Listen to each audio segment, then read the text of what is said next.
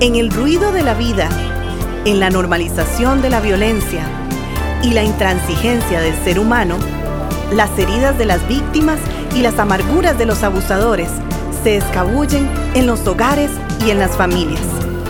Levanta, propone un acercamiento integral, uno desde adentro, desde los lugares donde solamente Dios puede entrar. Conversemos.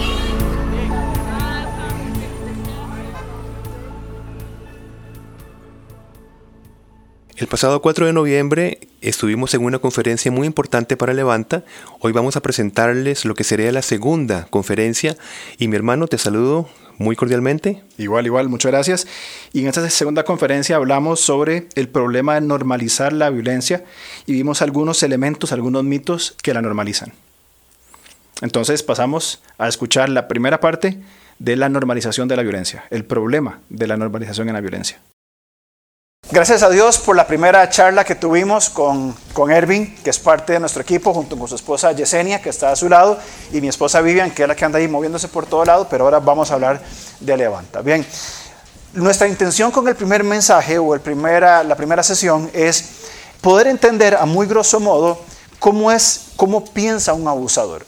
Y Ervin ha hecho un excelente trabajo eh, intentando diseñar, diagramar las estructuras de pensamiento que una persona abusadora desarrolla. Bien, y todo el contexto que se va desarrollando, porque un abusador evidentemente va a buscar una persona en un alto estado de vulnerabilidad, de una mala vulnerabilidad, y va a llegar a, desarrollar su, su, realidad número dos con la número uno, buscando cómo llegar. Ahora, ¿por qué nosotros hablamos sobre cómo piensa un abusador?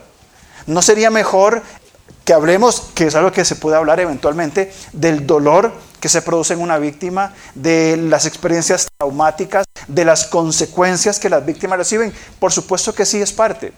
Pero cuando nosotros, cuando se enfoca meramente en el sufrimiento, bien, eh, olvidamos la parte que lo causa. Es decir, nos, nos, concentramos en la consecuencia y olvidamos de dónde viene todo esto. Ervin al principio, creo que lo mencionó, hablaba sobre la importancia de identificar para poder denunciar. Es decir, si la persona no, eh, no puede ver una, víctima o redes de apoyo, no pueden ver, eh, eh, identificar es la palabra, identificar una mente abusadora, cómo se va a proceder directamente en contra de estas formas de, de pensar. ¿Cómo se va a hacer? Entonces, en, la, en el desconocimiento, en el sentido correcto de la palabra ignorancia, en la ignorancia de que hay una mente, una ingeniería abusadora, no movida por mitos o cosas que creemos, sino por una forma de pensar, yo tengo privilegios y derechos y esta mujer o esta cosa me pertenece. Bien, entonces, eh, esta forma de pensar tiene que ser identificada. Ahora, esta persona piensa de esta manera. La víctima está recibiendo esos constantes abusos, en cualquier sea su forma. Algo más sucede en las dinámicas, llamémosle populares, de, estos, de estas eh, condiciones es que alrededor hay personas que lo ven normal. Ah, pero eso es normal. O sea, es normal que, un hombre piense así.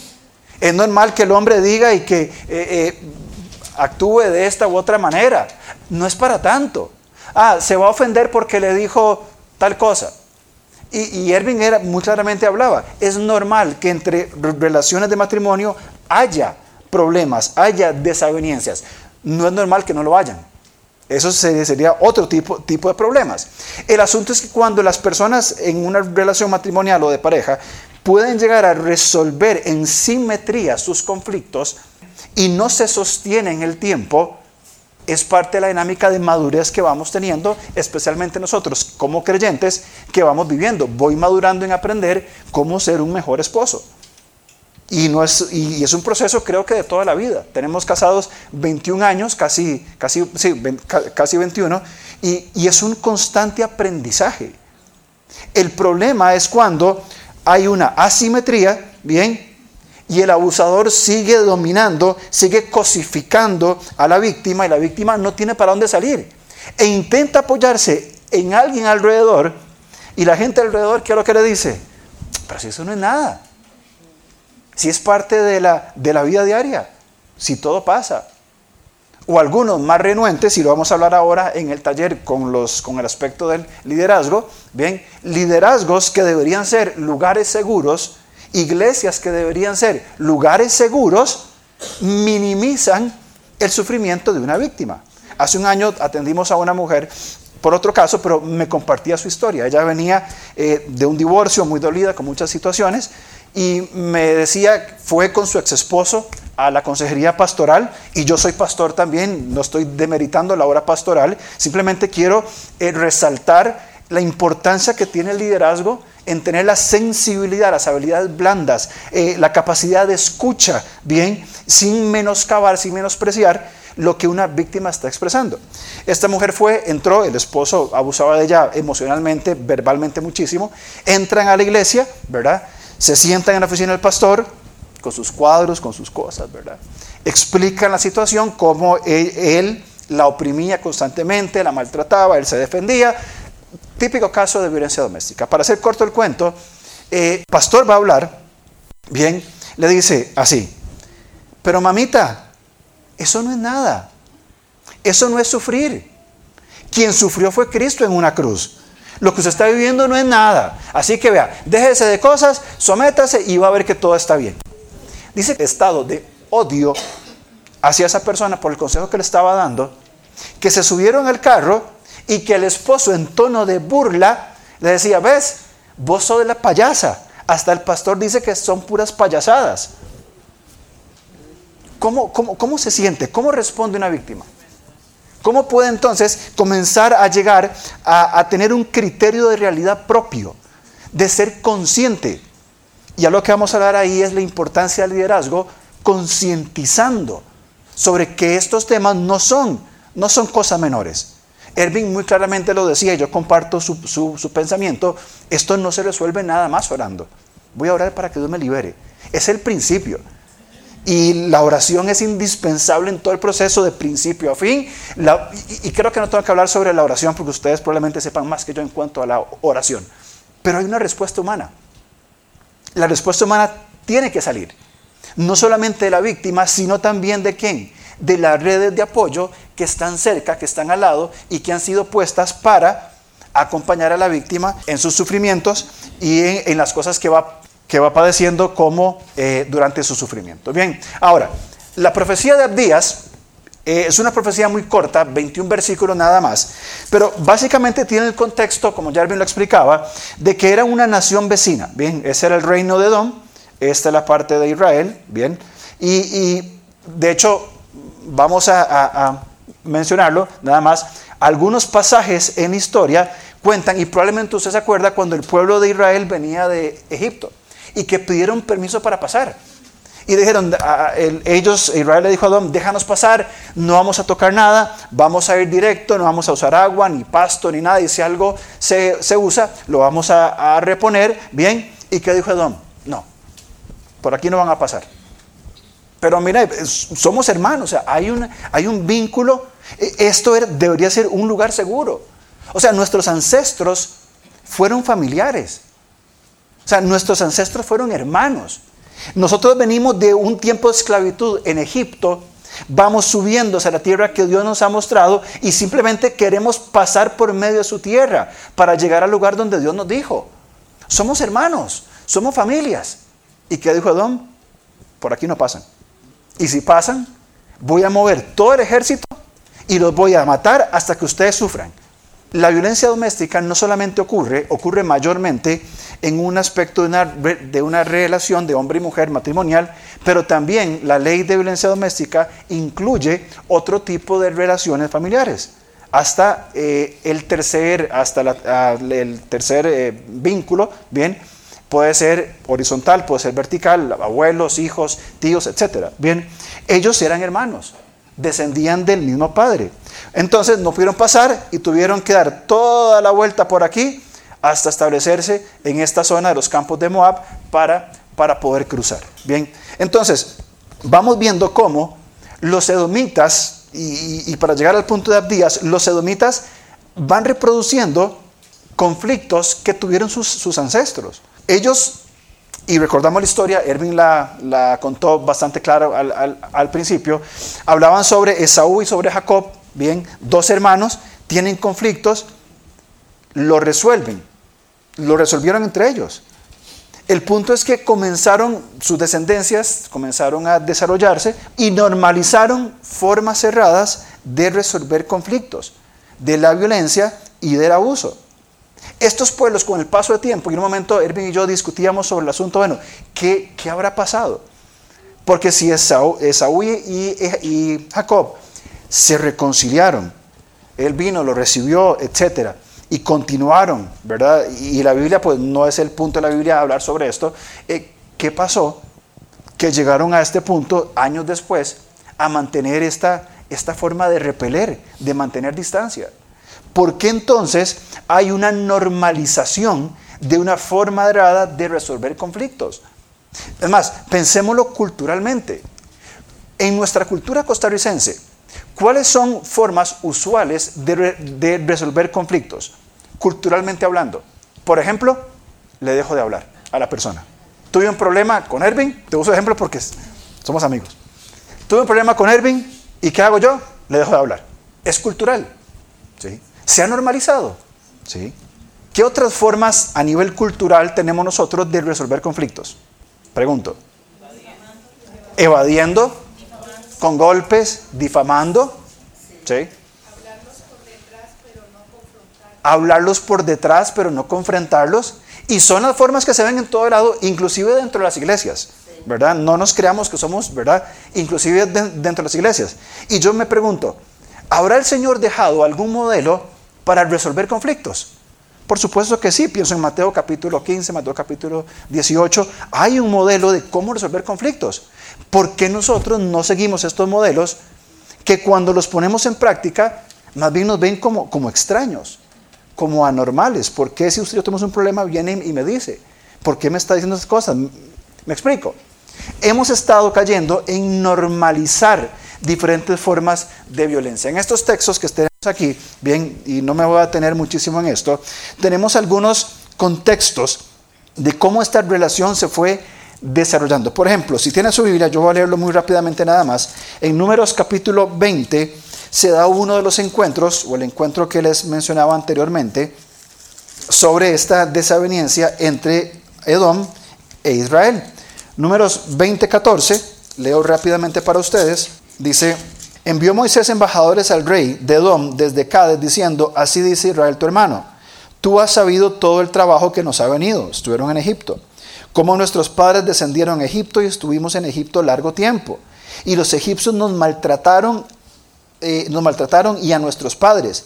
Clamamos a Jehová, él oyó nuestra voz y envió un ángel que nos sacó de Egipto. Y aquí estamos en Cádiz, ciudad cercana. Te rogamos que pasemos por tu tierra no pasaremos por la labranza, ni por viña, ni beberemos agua de pozos, ni por el camino real iremos, sin, eh, perdón, por el camino real iremos, sin apartarnos a diestra ni a siniestra, hasta que hayamos pasado por tu territorio. Edom respondió, no pasarás por por mi país, de otra manera saldré contra ti armado. Una respuesta violenta ante una necesidad humana. Una respuesta violenta ante una necesidad fraternal. Por ejemplo, después de la caída, de Adán y Eva y la expulsión del huerto en el capítulo 3 de Génesis, ¿cuál es el primer evento que tenemos registrado en las escrituras? ¿Qué hizo Caín con Abel? ¿Y eso qué es? Es un acto de violencia. Génesis capítulo 6 dice que Dios se cansó de que el pensamiento del hombre era de continuo, solamente el mal. Dice que se cansó de la violencia. Y continúa esta, esta línea de la llamémosle la teología de, la violencia, sigue una línea muy clara en todas las, escrituras. No es un tema nuevo. Y hemos ido normalizando algunas prácticas que van debilitando y van haciendo más vulnerable a la que ya de por sí es frágil. En la Biblia encontramos casos muy importantes o, llamadas de atención muy importantes del cuidado de los vulnerables. Eh, en todo el contexto bíblico, ¿qué encontramos? ¿Cuidar de quiénes? de las viudas, de los huérfanos y de los extranjeros. ¿Por qué? Porque son vulnerables. porque están en condiciones donde no tienen soporte. Porque una viuda caía en las condiciones eh, que las viudas vivían, por ejemplo, en el, en el primer siglo.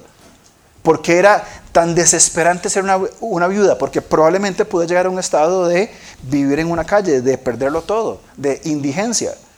Probablemente. Era el, el gran temor. Los extranjeros venían sin nada y a estar en un lugar nuevo a ver cómo sobrevivían.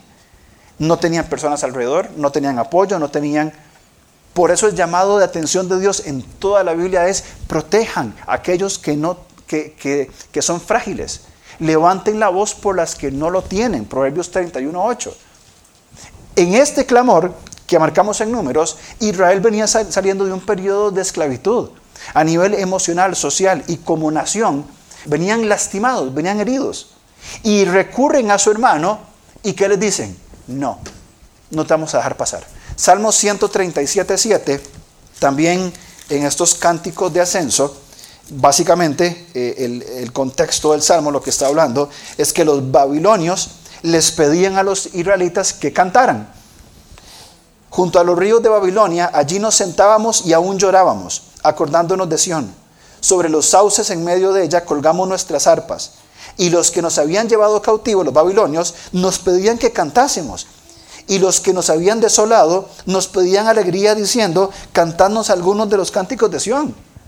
Vuelvo a leer esto.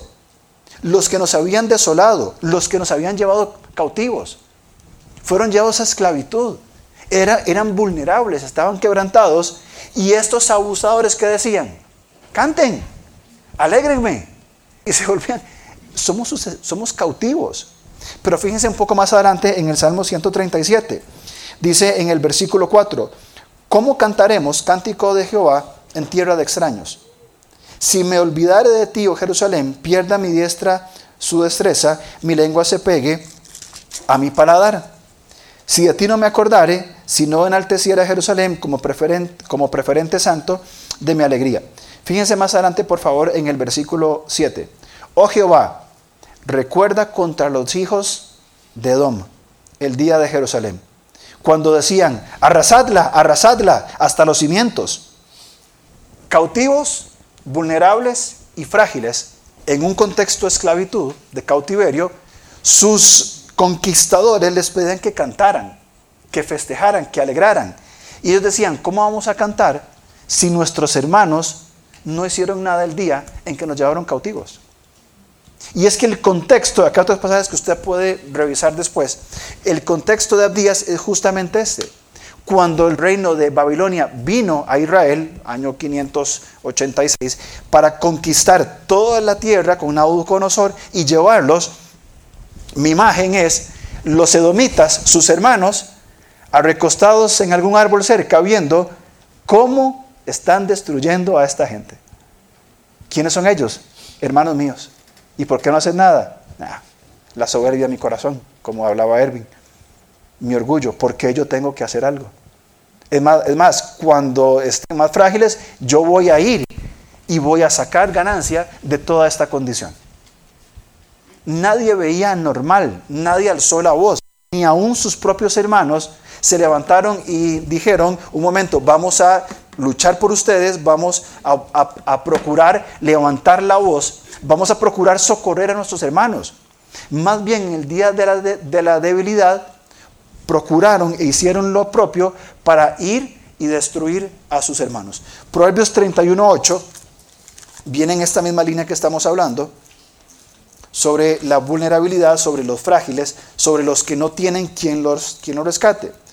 Proverbios 31.8. Dice, abre tu boca por el mundo en el juicio de todos los desvalidos. Entonces, si lo que requiere una víctima de violencia, bien, es una comunidad, es una red de apoyo donde poder recurrir y que pueda responder desde su manera, responder y decir hasta aquí, no más, no voy a seguir tolerando más esto. Voy a llegar a un punto de no retorno, voy a levantarme y decir hasta aquí no se avanza pero no tiene esas redes de apoyo, no tiene esa gente alrededor, sino que más bien quienes le rodean siguen normalizando lo que está pasando. No es para tanto. No seas payasa. No exagere. Esto es lo normal. es un problema matrimonial. En una, en una encuesta en el año 2011 en, de, de, Crossway en, en, Estados Unidos, se entrevistaron a víctimas de violencia doméstica. Eh, el 11%, solamente el 11% de las personas entrevistadas dijo que la iglesia fue un lugar seguro para ellos. Es decir, el 89% de personas restantes dijo, yo no sentí en la iglesia un lugar seguro para ir y decir, me están haciendo esto no, no hubo ese, ese cuidado, no hubo esa red de apoyo, no hubo nadie. Y Dios nos dice, levanta la voz contra los que no tienen. ¿Quién tiene que levantar la voz? Nosotros, la iglesia. Son los que tienen que decir, un momento, vamos a levantarnos y vamos a decir hasta aquí. Y vamos a comenzar a hablar, ¿por qué? Porque Dios está contra los abusadores. Lo que Erwin claramente describió, el Señor dice, yo estoy en contra de estos. Y voy a poner a mi pueblo para que levante su voz. Y este levantamiento de la voz, al menos desde mi perspectiva, no va a avanzar mucho desde simplemente hacer alguna manifestación o hacer alguna forma de, rebelión. ¿Saben dónde comienza? Cuando nosotros, como creyentes, como la iglesia, comenzamos a ponernos firmes, a poner límites y decir, un momento, vamos a hablar de estas cosas. Y vamos a poner en claro lo que el Señor dice sobre una mente abusadora, una víctima, sobre sus hijos y sobre lo que la familia tendría que ser. Vamos a desmitificar lo que por tantos años ha venido siendo algo normal para la iglesia. Hago un, paréntesis y quiero felicitar realmente de corazón a los hombres que están aquí. De verdad, caballeros, los hombres que vinieron, eh, yo los, de verdad, los, les agradezco, les felicito porque ¿cómo cuesta que hombres eh, eh, digan, yo voy a levantarme? Hablaba con, Juan Carlos ayer y yo le decía, mira, mi percepción es que para algunos hombres ese tema es, ah, eso es cosa de mujeres. Ah, eso no es para tanto. Yo voy a hacer cosas más importantes. Yo voy a hacer otras cosas más de, más de hombres, ¿verdad? Qué pobre mentalidad. He hablado con pastores, con líderes aquí en otros países y cuando comentamos el proyecto es como, ¿Y por qué usted hace eso? ¿Por qué, van en esa dirección? Y las que realmente responden son, son mujeres. Y vienen y están presentes y, colaboran decir que, hombres, gracias por estar aquí. Y realmente oro para que Dios nos use para decir, yo me voy a levantar como un hombre. Para decir un momento. En buenos términos, cuando un hombre es confrontado por otro hombre, ya la cosa es diferente. Ya cambia un poquito. Y si hay hombres masculinos, hombres de verdad que se ponen firmes y dicen, el Señor está contra de, los abusadores, el Señor, y por tiempo no lo podemos ver, pero Edom, hay profecías en contra de Edom, decir, ok, como abusaste de tu hermano, entonces vienen, vienen las consecuencias. Nosotros tenemos que levantarnos y levantar nuestra voz en contra de esto. ¿Hay esperanza? Sí, yo creo que sí. Y Erwin claramente hablaba en cuanto a la esperanza de cómo nosotros como iglesia necesitamos abordar la problemática de la violencia doméstica. La primera forma es que yo creo que nosotros, y es lo que quiero proponer en esta mañana, es, voy a usar la palabra desmitificar, bien, desmitificar, en el sentido de decir, ok, lo que ha sido normal durante tantos años, dejémoslo de ver como normal, porque no lo es. No mitifiquemos más, no hagamos más como que esto es un mito. Bien, ahora, hay esperanza en el reino de Dios para toda víctima y victimario. Miren, cuando describimos cómo es una mente abusadora, no nos ponemos en la posición de señalarlo como la peor persona del mundo y como que tiene que sufrir las peores consecuencias. Nos ponemos como en la posición, que vamos a ver al final, de denuncia y de poder confrontar a un abusador y decirle, mira, lo que está haciendo es, es incorrecto, atenta contra las personas, contra Dios, etc. Bien, mi respuesta va a ser, me dispongo a tu lado para ayudarte a cambiar tu forma de pensar. Porque muy bien, trabajamos con víctimas, estamos de acuerdo, perfecto. Pero este victimario sigue suelto. Y rescatamos a una persona, sale de, su situación, ahora es una sobreviviente, todo bien. Pero este victimario, ¿qué va a hacer? Va a encontrar otra víctima y no va a tener la esperanza, bien, de un reino de Dios, de arrepentimiento, de decir, yo puedo cambiar. Solo uno hemos tenido contacto. ¿Y con cuántas mujeres hemos trabajado? No, yo no sé cuántas, ya perdimos la cuenta, no sé. No sé en estos tres años cuánta cantidad de mujeres, treinta y pico quizá o más todavía, un victimario. Bien, solamente un hombre ha querido eh, escuchar. Ahora, hablemos de mitos. Hay cosas que se han mitificado, bien, y que se han normalizado y que son un peligro. Por ejemplo, hablamos dentro de los mitos que vamos enfrentando nosotros, que se hablan y que van normalizando la violencia doméstica, es que se cree que la violencia solamente son golpes que la violencia doméstica es, son solamente golpes, que son solamente un abuso físico. Y Erwin hablaba muy claramente, es un combo de cosas. Vienen una serie de elementos que van alimentando y no puede haber solamente una forma de violencia, ahí se acompaña de otras, psicológica, verbal, etc. En nuestro podcast que publicamos ayer hablamos sobre la violencia vicaria, bien, otra forma de violencia aplicada ya no a la víctima, sino a otros. Eh, simplemente lo, que tiene que hacer es irse de la casa, nada más. Si yo me voy de la casa, todo está bien. No, no pasa por ahí. No es que simplemente tiene que irse. Hay otros elementos que están en juego. Eh, eso, eh, la violencia doméstica solamente para personas débiles. Quienes sufren violencia doméstica son personas débiles. Personas que no tienen ninguna fuerza, ningún valor. Si fueran más fuertes, esto no pasaría la violencia doméstica tiene que ver solamente con problemas emocionales. Es que él es, es que se enoja mucho. Es que pierde el control. Bien, y entendemos que no tiene que ver netamente con problemas emocionales, tiene que ver con una forma de pensar. Eh, la violencia doméstica solo aplica para mujeres. Hay otras formas de violencia doméstica, como lo mencionaba anteriormente, hacia los ancianos, de padres a hijos, bien, de, hijos a padres también, por eso tenemos que contemplar y entender toda esta dinámica de que el lugar seguro que tendría que ser el hogar está siendo violentado en diferentes condiciones. Es un asunto cultural, nada más. Es que nuestra cultura latinoamericana somos machistas y bueno, es algo que ya heredamos de los abuelos y esto probablemente que no va a cambiar. Así que eh, es algo sobre la cultura. Es que ella me provoca. Ella me provoca y si, si ella no me, no me provocara, todo estaría bien. No hay, no hay ningún problema. Bien, eh, es un problema de matrimonio. Gracias por escucharnos. Estamos listos para seguir conversando a través de nuestras redes sociales. En Instagram, búsquenos como arroba levantacr. En Facebook, como levantacr. O contáctenos al correo alonso levantacr.org.